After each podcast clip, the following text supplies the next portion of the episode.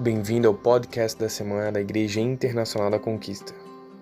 Colossenses 3, do 1 ao 17. Se você não trouxe sua Bíblia, você pode acompanhar lá no projetor. Essa é a versão King James. Qual é que é essa? Ah, tá. Tudo bem. Então tá. Então eu vou acompanhar aqui pelo pelo versículo. Então assim, ó, portanto, já que vocês ressuscitaram com Cristo, procurem as coisas do alto, onde Cristo está assentado à direita de Deus. Mantenha o pensamento nas coisas do alto e não nas coisas terrenas. Pois vocês morreram e agora a sua vida está escondida com Cristo em Deus. Quando Cristo, que é a sua vida, for manifestado, então vocês também serão manifestados com Ele em glória. Assim, façam morrer tudo que pertence à natureza terrena de vocês: imoralidade sexual, impureza, paixão, desejos maus e a ganância, que é a idolatria. É por causa dessas coisas que vem a ira de Deus sobre os que vivem na desobediência, as quais vocês praticaram no passado quando costumavam viver nelas. Mas agora abandonem todas as coisas: ira, indignação, maldade, maledicência e linguagem indecente no falar. Não mintam uns aos outros, visto que vocês já se despiram do velho homem com as suas práticas e se revestiram do novo, o qual está sendo renovado em conhecimento à imagem do seu Criador. Nessa nova vida já não há diferença entre grego e judeu, circunciso e incircunciso, bárbaro e cita, escravo e livre, mas Cristo é tudo e está em todos. Portanto, como povo escolhido de Deus, santo e amado, revistam-se de profunda compaixão, bondade, humildade, mansidão e paciência. Suportem-se uns aos outros e perdoem as queixas que tiverem uns contra os outros. Perdoem como o Senhor lhes perdoou. Acima de tudo, porém, revistam-se do amor, que é o elo perfeito.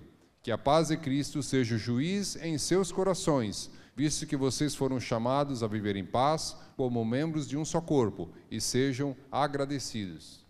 Habite ricamente em vocês a palavra de Cristo, ensinem e aconselham-se uns aos outros com toda a sabedoria, e cantem salmos, hinos e cânticos espirituais com gratidão a Deus em seus corações.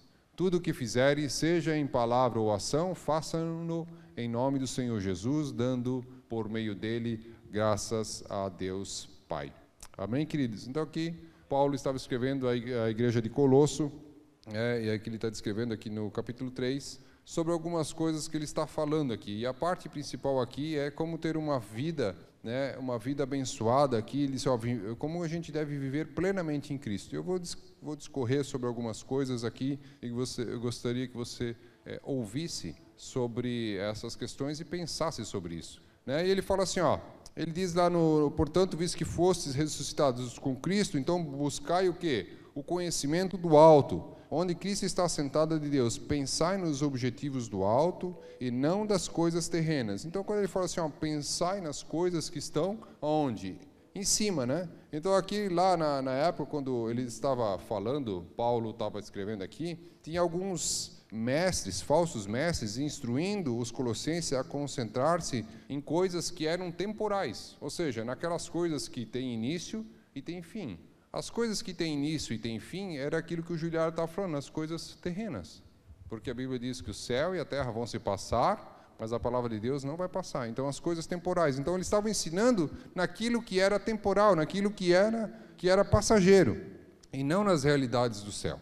Né? E a gente tem visto e ouvido, muitas vezes é, as atenções sendo atribuídas para aquilo que é temporal e não para aquilo que é atemporal, ou seja, que está fora do tempo. E as coisas que estão fora do tempo são aquelas que estão pertencentes a quê? Aos céus, né? E ele fala assim, no, no, no verbo grego usado aqui, pensar, enfatiza uma decisão contínua. Né? Então, aqui o cristão ele deve ter a disciplina constante, constante de concentrar-se nas coisas, nas realidades eternas. Então, é um trabalho contínuo que ele fala assim: ó, pensai, pensai, ou seja, é um ato contínuo, pensai nas coisas do alto, né? nas realidades eternas, não aquelas que são temporais, que são terrenas, né? A vida do servo não é a vida de um servo do Senhor não é mais ditada pelas coisas desse mundo, né? E quando ele fala assim, ó, pensai, quando a gente fala assim, ó, pensar, mas quando ele está falando aqui pensar, às vezes a gente fica pensando, ó, pensar nas coisas do alto. Aí o pessoal começa, talvez, imaginar assim: ah, anjos, ruas de ouro, né? E começa a pensar nas coisas do céu. Mas esse não é, é aqui que ele está falando pensar aqui, não é isso, mas sim colocar a nossa mente nelas, ter a atitude de Cristo. Então, assim, ó, quando é pensar nisso, não é pensar, ah, pô, lá no céu vai ter anjos, vai ter rua de ouro, a cidade celestial. Não é nisso que ele está pensando. Ele fala é pensar e é assim, ó, coloque a sua mente nisso. Ou seja, quando, o que é que você está fazendo hoje, no seu dia a dia, que tem relação com aquilo que é do céu? É isso que ele está falando. Vai colocar a sua mente. Você vai para trabalhar, você está trabalhando. Aí a pergunta é: por que, é que você está trabalhando? Essa é a pergunta. Por que, que você está trabalhando? Ah, é para me aposentar. Então, se é para se aposentar, não é coisa do alto, porque você vai se aposentar e é passageiro. A pergunta é: por que é que você está trabalhando? É isso que ele está falando. Por que é que você faz isso que você faz? Por que é que você escolheu estudar essa profissão? Por quê? Ah, para eu ganhar muito dinheiro. Para quê? Essa é a pergunta. O carro que você comprou, por que você escolheu aquele carro e não outro? Por quê? Quero comprar um carro bem grande. É porque você vai carregar bastante gente? Se você não gastar, comprar. Essa é a lógica. Você pensa o seguinte: você imagina que o dinheiro não é seu, certo? A gente já falou aqui que a gente devolve. Se o dinheiro não é seu, pense assim, você está como um administrador. A gente tem que pensar como administrador, como mordomo da casa. Então, assim, ó, se eu quero comprar um carro grande, um carro grande gasta mais ou gasta menos que um carro pequeno? O que, que vocês acham? Mais. Então, se vai comprar um carro grande, ele deve ter uma utilidade, concorda? O que, você vai fazer com esse carro grande? Para desfilar ou para trabalhar para o reino? Não, então se você não vai trabalhar para o reino, o que, você faz? Compra um carro menor, um carro econômico, e a diferença do combustível, o que você faz? O que você faz com ele? Investe aonde? No reino, nas coisas do alto. Você tem que pensar o seguinte: você está administrando alguma coisa que é para o reino. Essa é a lógica. É isso que Paulo está falando. Você está pensando nas coisas, como que você vai trabalhar para isso? Que, que você faz todo dia? Quando você escolhe as coisas que você faz, como que você pensa isso? É isso que ele está falando. Coloca as coisas no reino. Como é que você faz isso? As pessoas com quem você se relaciona, as amizades com que você faz. Qual é a intenção de fazer amizade com essas pessoas? Essa é a pergunta. É para se beneficiar de alguma coisa? Ou ela é intencional? Nós temos que ser intencional, tudo. Tudo que nós vamos fazer tem que ser intenção. Quando Jesus falava, Jesus não dava um ponto sem nó. Tudo que Jesus fazia era para uma coisa. Qual era? Qual era? Era anunciar o quê? O, o reino dos céus. Ele diz, o reino dos céus é chegado. Então, tudo que Jesus fazia era isso. Então, ele só coloca as coisas no alto. Ele falou, olha, o, o, o Giliardi falou aqui, o meu tesouro está no céu. Então, aqui ele está dizendo assim, ó, pensar nas coisas, tudo que a gente for fazer, nós devemos ser intencionais. Nós devemos fazer isso. Essa é a ideia. Para vocês terem uma ideia, que assim, ó, a nossa mente ela tem um poder tremendo. Tem um poder tremendo.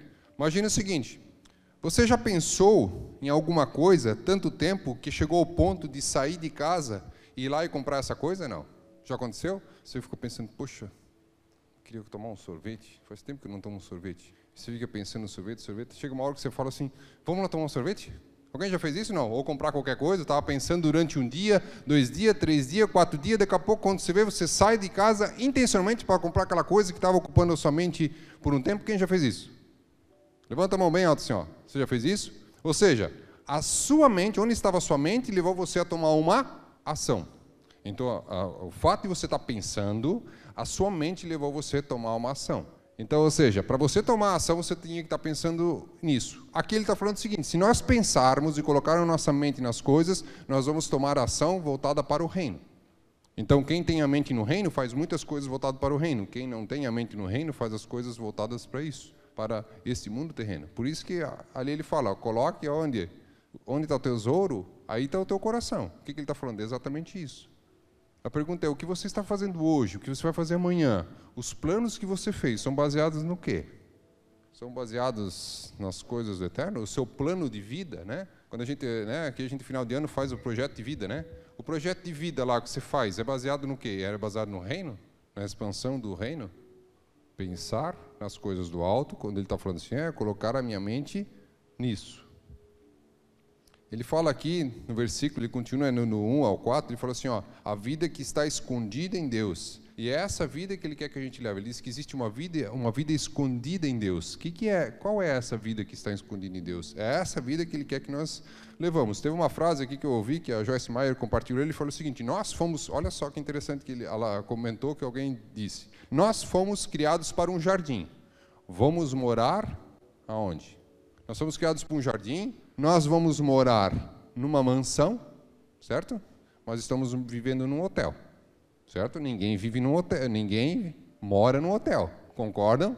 Você pode passar um tempo ali. Então nós agora estamos no hotel. A gente foi criado para um jardim.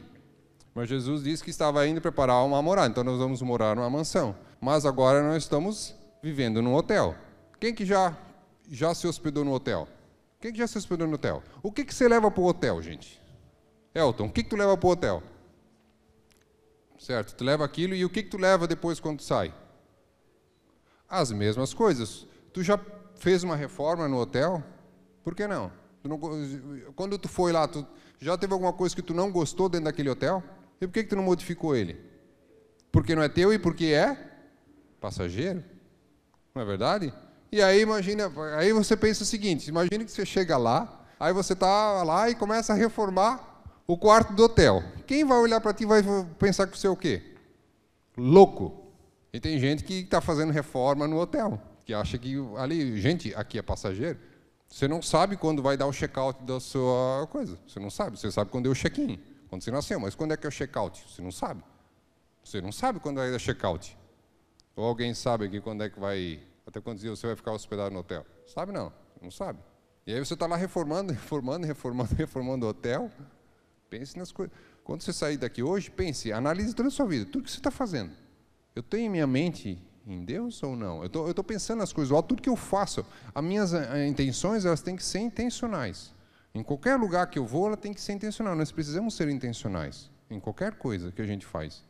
E às vezes a gente esquece disso. Mas quanto mais intencional a gente for, mais a gente vai ter nossa mente voltada para as coisas do reino. Né? E às vezes a gente tá, começa a se acostumar com as coisas do mundo e começa a querer começar a reformar o hotel. E nós não devemos fazer isso. Porque se a gente faz isso, a gente vai dizer o seguinte: isso é loucura. A pergunta é: será que nós não somos todos loucos, ou meio loucos, ou alguns loucos? Do versículo 5 ao 8, né, ele fala assim, ó, assim, fazer morrer tudo o que pertence à natureza terrena, imoralidade sexual, impureza, paixões, vontades más e a ganância, que também é idolatria. E por causa dessas práticas malignas, vem a ira de Deus sobre os que vivem na desobediência. Então a ira de Deus vem sobre aqueles que vivem na desobediência. Às vezes a gente não sabe porque tantas coisas acontecem. Gente, Deus só se ira sobre desobediência. Nós precisamos viver em obediência.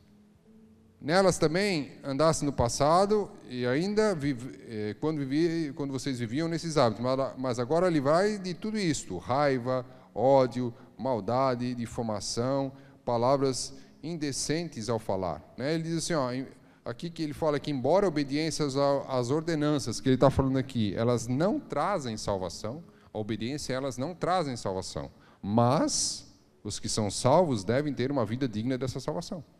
Então, não fazer isso não traz a salvação, mas aquele que é salvo vai refletir essas coisas.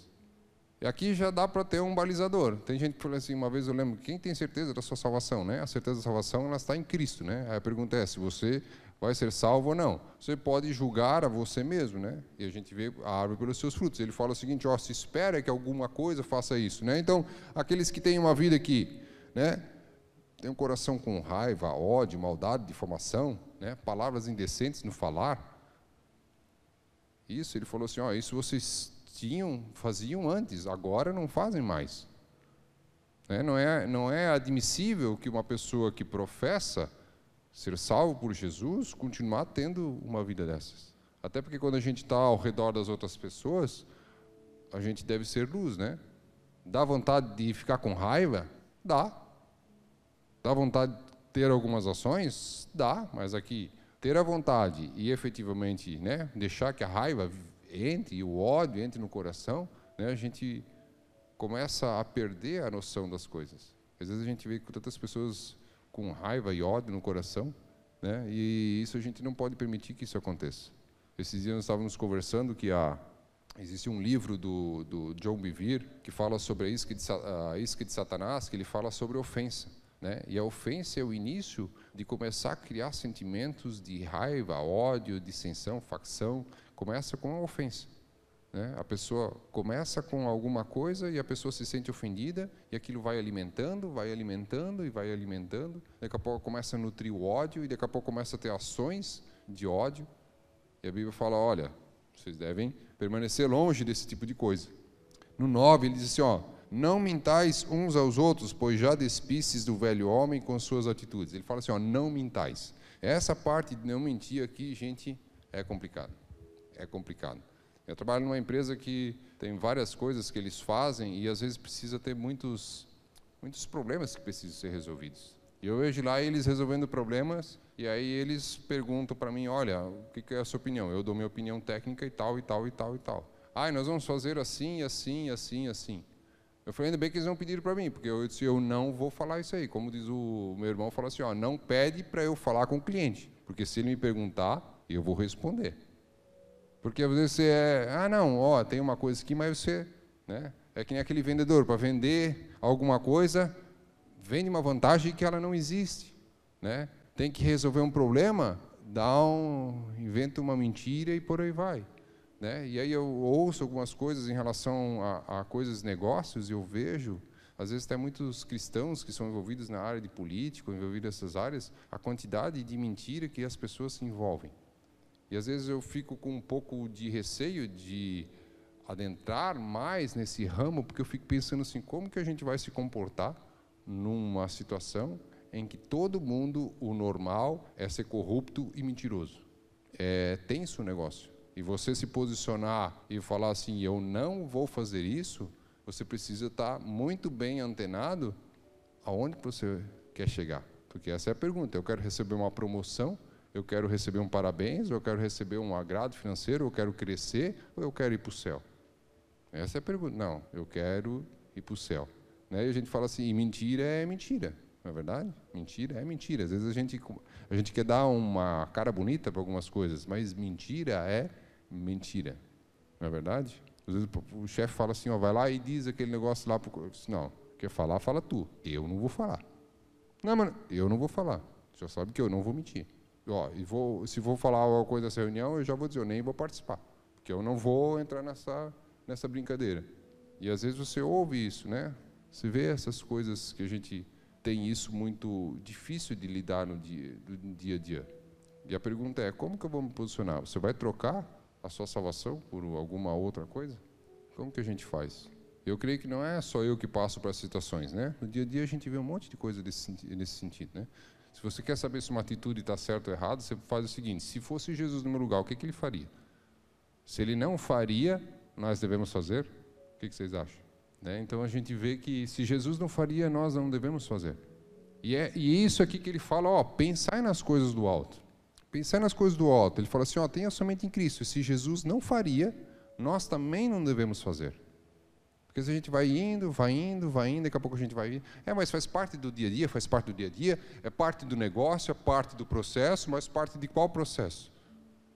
Aí ele fala assim, ó, o velho homem, o novo homem, né? O velho homem já foi, né?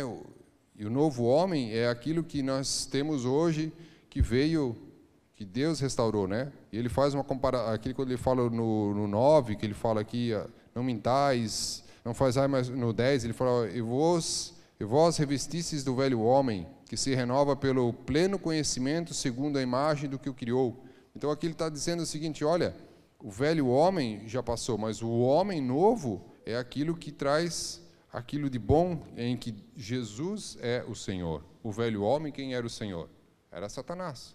Né? Então ele, ele disse assim: ó, e aí, se você possui o Espírito de Deus, que vive, de, né? se a gente tem o, velho, o, o, novo homem, o Espírito de Deus habita dentro da gente. Então, se ele habita dentro, de, dentro da gente, a gente deve refletir isso para o exterior. Né? Então, ele fala isso muito claramente aqui. Né? E ele fala assim no 10, vestir-se, ele fala assim, revestir-se ou vestir-se, né? significa pôr uma roupa nova. Então, quando ele fala o seguinte, vestir-se, é que nem você faz. Você chega de manhã cedo, quando você acorda, você não vai trabalhar de pijama.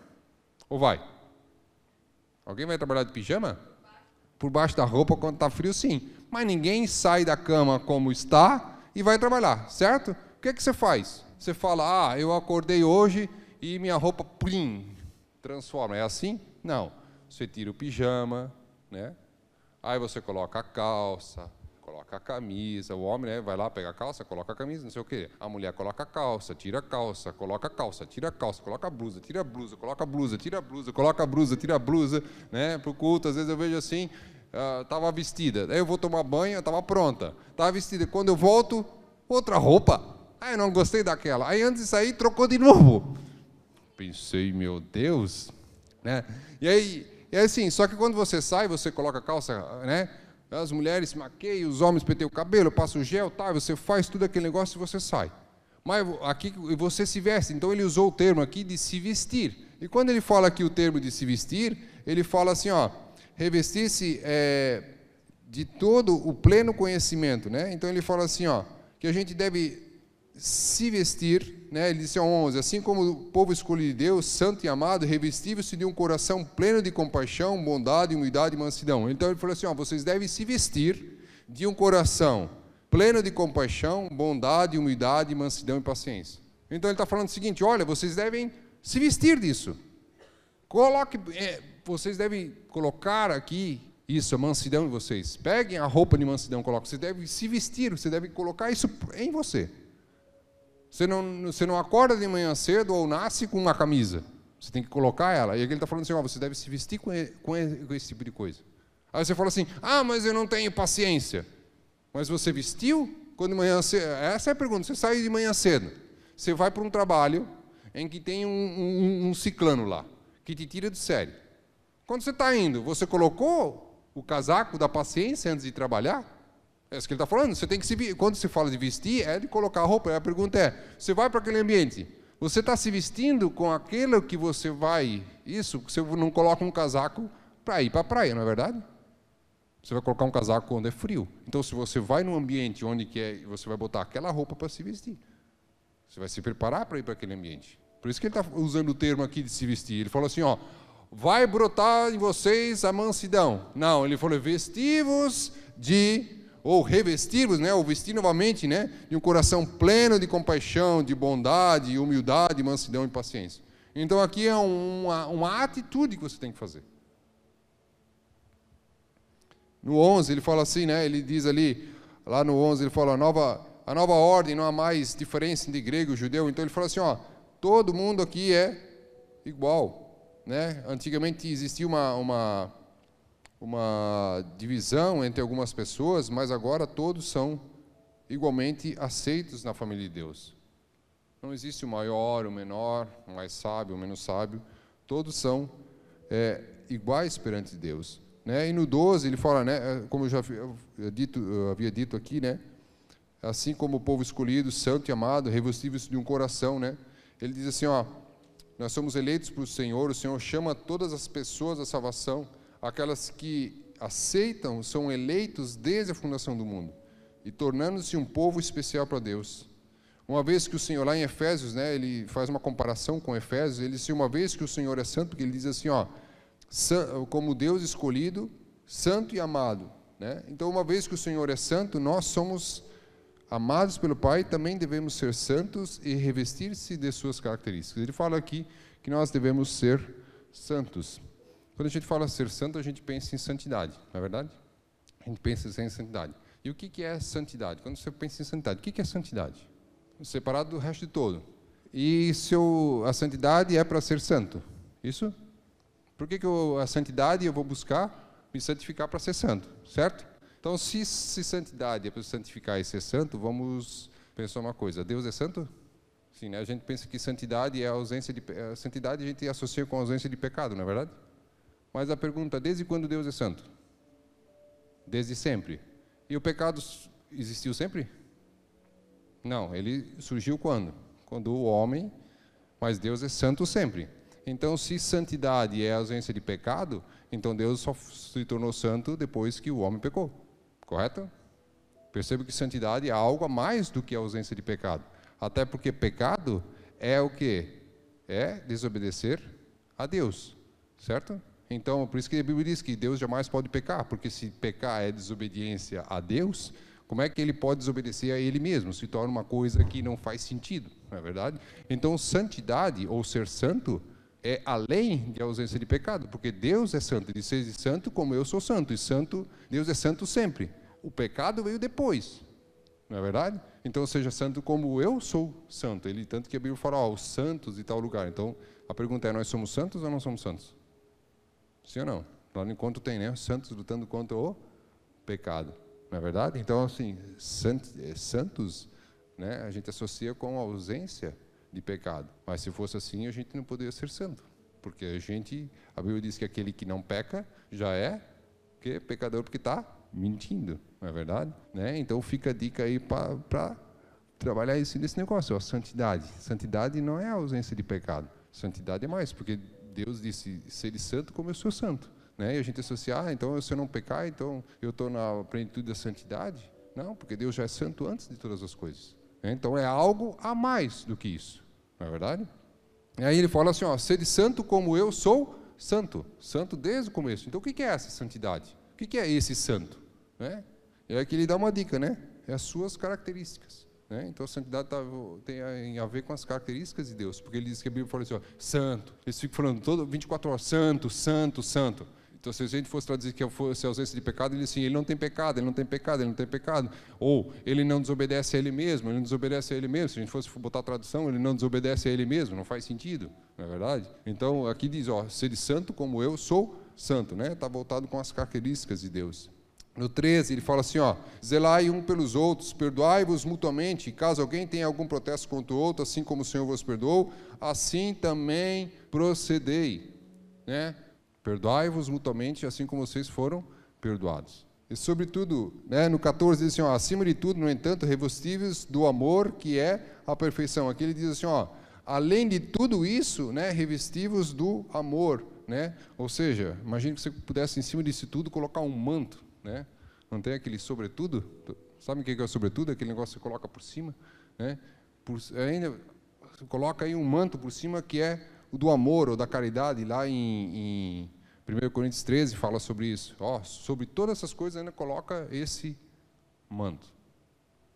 Coloca esse manto. Assim como você se veste e coloca um monte de apetrechos quando você sai, coloca por cima de tudo esse manto. Por quê? Por que ele está associando isso com roupa? Porque a, a gente olha para as pessoas e consegue saber com que roupa que ele está vestindo. Né? O pastor Julião está vestindo uma blusa azul, a Patrícia com um cachecol, listrado, e eu olho para elas e eu consigo enxergar isso, mas porque foi ela que colocou essa roupa nela, não foi ninguém que colocou. Ou o João disse, Patrícia, coloca esse cachecol hoje. Ele falou, não, né? Geralmente às vezes é o contrário, né? A mulher fala, não, coloca. É. né? Mas foi ela que colocou. Ninguém obrigou ela a colocar. Ela colocou. E assim, também ele está falando assim: ó, vocês devem colocar isso para quando as pessoas olharem para vocês, elas vejam isso. Né? Coloca por cima de tudo, coloca esse, esse manto. Né? E no 15, assim, ó, seja a paz de Cristo o juiz em vossos corações. Ele fala assim, ó, seja a paz de Cristo o juiz em vossos corações. Ou seja, às vezes você pensa assim, eu tenho um juiz no meu coração. Ele fala assim, ó, que esse seja o juiz no seu coração, a paz do Senhor. Às vezes a gente quer fazer justiça, não é verdade? Ah, eu vou dar um jeito de resolver o negócio, seja lá onde for. Ele fala, olha, Quer resolver? Vamos falar com o juiz. E ele fala que esse juiz é a paz. Ele diz assim, ó, que a paz de Cristo, o juiz em vossos corações. Ele está falando é a paz de Cristo, o juiz em vossos corações. E quando é um juiz de paz, qual que é a sentença? Sempre é pacificadora. Então, se deu briga, se deu BO, não foi juiz, não foi a paz de Cristo o juiz. Concordam? Se a paz de Cristo é o juiz, se deu BO, se deu briga, se deu atrito, não foi Jesus que estava ali no meio. Tendo em vista que fosses convocados, interessante, a palavra convocados não é convidados. Convocados é o seguinte, lá agora nós temos aí a CPI e tal, e tem os convidados e os convocados. Os convocados é aquele coercivo, você não tem opção de vir. Se você tem essa função, você é obrigado a vir. Por exemplo, a Patrícia, a Patrícia chega aqui, ó, oh, estou convocando todos os pastores para reunião. Você tem título de pastor, então você não é, ah, eu quero vir. Não, você é obrigado a vir. Se você tem o título, você é obrigado a vir porque está sendo convocado. Né? Quando abre uma guerra, eles convocam todos os soldados para vir lutar. Então é uma convocação, você não tem opção. Aqui ele usa o termo convocados, ó. E tendo em vista, né, ou seja, percebam que vocês foram convocados para viver em paz como membros de um só corpo e sede agradecidos. Então vocês não foram olha, se vocês quiserem viver em paz, vocês podem viver, mas se vocês quiserem ficar brigando, também dizendo, não, escuta, a regra aqui é viver em paz, vocês foram convocados. Se não tem paz aí, seja lá o que está fazendo, põe paz nesse negócio aí, porque senão não é Jesus que está no meio desse negócio. E para a gente perder a paz e fazer uma bagunça, é dois palitos, não é verdade? Por isso que a gente precisa se revestir dessas coisas do alto, né? Pensar naquilo que está. E no 16 ele fala assim, ó, habite ricamente em vós a palavra de Cristo. Ele fala assim, habite ricamente a palavra de Cristo. E aqui nesse livro aqui, né, eu estou lendo aqui o, o conhecimento revelado, ele fala, ele fala aqui do, dessa parte, né, do conhecimento revelado, ele diz, ó, habite ricamente em vós a palavra de Cristo. Né, ensinai e aconselhai uns aos outros com toda, com toda a sabedoria, cantai salmos e hinos, cantai é, cânticos espirituais, louvando a Deus com gratidão no coração. Então ele disse o seguinte: olha, ensine, cante hinos, encha a sua mente, né? encha-se do Espírito Santo de Deus, com cânticos, louvores, salmos, né? durante o dia. O que, que você ouve? O que, que você, né? Como que você ocupa a sua mente? Né? O que, que você, o que, que você ocupa a sua mente? Ele fala assim, ó, encham-se com esses hinos, com, sabe, com, com a palavra de Deus, encham-se das coisas de Deus, né, para que vocês possam viver como? Cheios do Espírito Santo. Essa é a ideia. Viver cheio do Espírito Santo não é vir aqui fazer barulho no domingo e depois ir embora. Isso aí não é ser cheio do Espírito Santo. Ser cheio do Espírito Santo é que não tem lugar para outra coisa. Isso é ser cheio. Né? A palavra cheio é tem a tampa. Né? Isso é cheio. Não tem lugar para outra coisa. Né? Ele fala, né, enchei-vos do Espírito Santo, né? Louvando a Deus e tudo quanto fizerdes, seja por meio de palavras ou ações, fazei em nome do Senhor Jesus, oferecendo por intermédio dele graças a Deus Pai. Então ele diz tudo que vocês fizerem, em palavras ou em ações. Então tudo que vocês forem falar ou forem fazer, façam por intermédio de quem? Por intermédio de Ó, fazei em nome do Senhor Jesus. Ele fala assim, ó, interessante que ele fala, fazer em nome do Senhor Jesus. Então, tudo que você vai falar, ó, tudo que eu estou fazendo aqui, eu estou fazendo em nome de Jesus. Você vai usar o nome de Jesus para fazer isso. Você já chegou em algum lugar e já usou o nome de alguma pessoa para ter acesso a alguma coisa, porque a pessoa deu autorização? Você já fizeram isso? Não. Olha, estou aqui em nome do fulano de tal para poder fazer isso. Já fizeram isso? Eu já fiz. Eu trabalhei em alguns lugares, ó, o diretor pediu para fazer assim, ó, eu vim aqui pedir um negócio, eu vim em nome do diretor. Às vezes acontece, né? Ó, eu vim no nome aqui, eu vim no nome dele. Ou seja, você está carregando um peso disso. E você não pode chegar lá e inventar uma história, não é verdade? Porque depois você tem que prestar contas a quem? Tem gente que usa isso para se beneficiar, mas você está levando o nome dele para poder fazer isso. Então ele está dizendo assim, tudo que você for fazer, faça em nome de Jesus. Ou seja, vou fazer uma coisa, eu estou fazendo em nome de Jesus, não estou fazendo no meu nome, eu estou fazendo no nome de Jesus. E isso faz diferença, porque quando a gente faz o nosso nome, a gente tem uma atitude, não é verdade? E quando a gente faz o nome de Jesus, a gente tem uma outra atitude. É, a gente precisa condicionar a nossa mente. Né? Eu fico pensando, poxa, quantas coisas que eu faço em meu nome? Será que eu, e quantas que eu faço em nome de Deus? Poxa, mas se eu fizesse em nome de Deus, é, é diferente. É, tem que mudar, tem que mudar nisso, mudar aquilo. E isso é todo dia. Ele, por isso que ele fala assim, ó, vestir-se. Por isso que ele fala, a ideia aqui é, ó, pensar sempre. Então, quando você levanta de manhã cedo, pensa. O que, que eu vou fazer hoje que é voltado para o reino? Vou me vestir das coisas disso e você sai de casa já condicionado a fazer isso. Essa é o que ele está falando aqui. Ele não está dizendo para você ser perfeito. Ele está falando, ó, você precisa fazer isso todos os dias. Enche-se com salmos, com cantos. De manhã cedo você vai, vai trabalhar. Se você já começar o seu dia louvando ao Senhor, orando ao Senhor, pensando nas coisas de Deus. Olha, hoje eu vou fazer isso, vou fazer isso, eu preciso falar isso. Tem aquela pessoa que eu já sei que está com um problema, que ela já me falou, então eu vou dar um jeito de puxar um, assu um assunto para entrar no problema e eu uso para falar de, de Jesus. Ou não tem ninguém com problema lá onde você trabalha? Tem ou não tem? Tem. E aí você vai puxando o assunto, vai puxando. Sei que lá a gerente trabalhava coisa, quantas vezes eu puxava um assunto, sabe que, é que nem pescava, você joga a isca para ver se a pessoa morde. Aí você fala um assunto aleatório para dar uma costura, porque às vezes se você chega assim, eu queria falar de Jesus, a pessoa vai dizer, meu Deus, de novo? E aí você tem que ser esperto.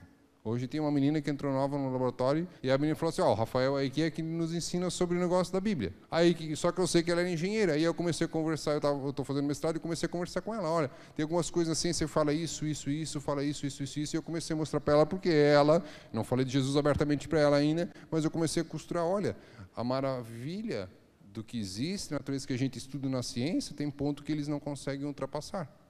A pergunta é, é uma questão de crer um no outro? E aí você pensa pela lógica, o que é mais fácil acreditar?